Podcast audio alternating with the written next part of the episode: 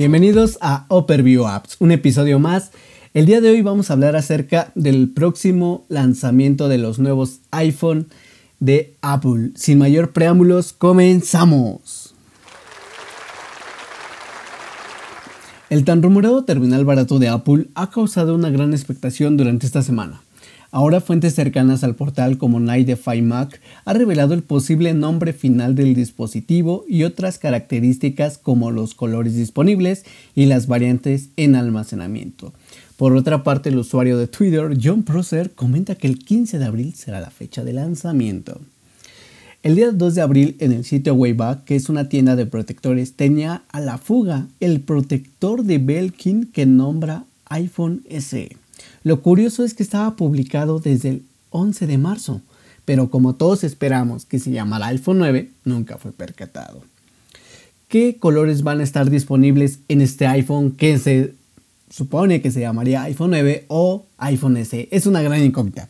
Los tres colores que ya sabemos que son oficiales, que es el blanco, el negro y rojo.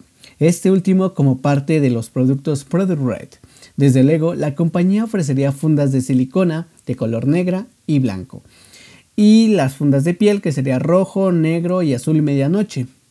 La parte del almacenamiento, por su parte, empezaríamos desde los 64 GB, 128 y 256 GB. Por el momento se desconocen el precio de cada versión.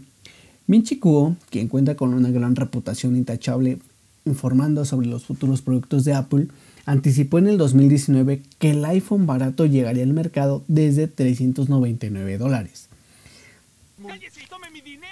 El objetivo de que Cupertino quiera ganarse ese hueco en el competidor en el sector de gama media sería un gran éxito si lo dejan en 399 dólares.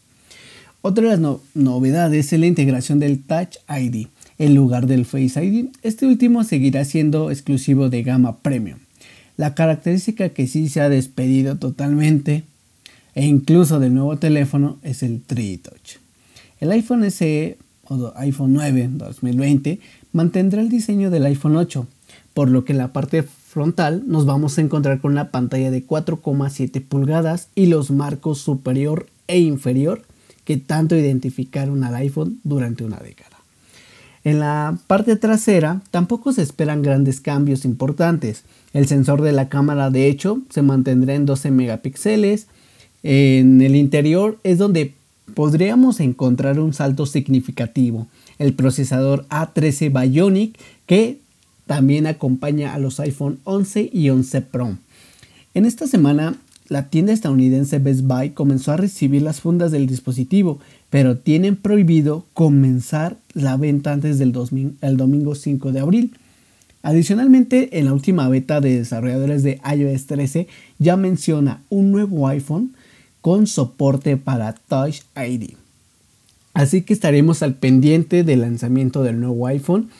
Yo especulo que va a ser el día lunes donde Apple va a actualizar directamente su, su Apple Store y nos va a dar la sorpresa. Nuevo iPhone, nuevas fundas y sin duda, si tú eres una de las personas que aún no cuentas con un dispositivo iOS, este es el momento que te adentres al mundo del ecosistema de Apple porque 399 dólares es muy poco realmente y te van a dar un procesador a13 Bionic.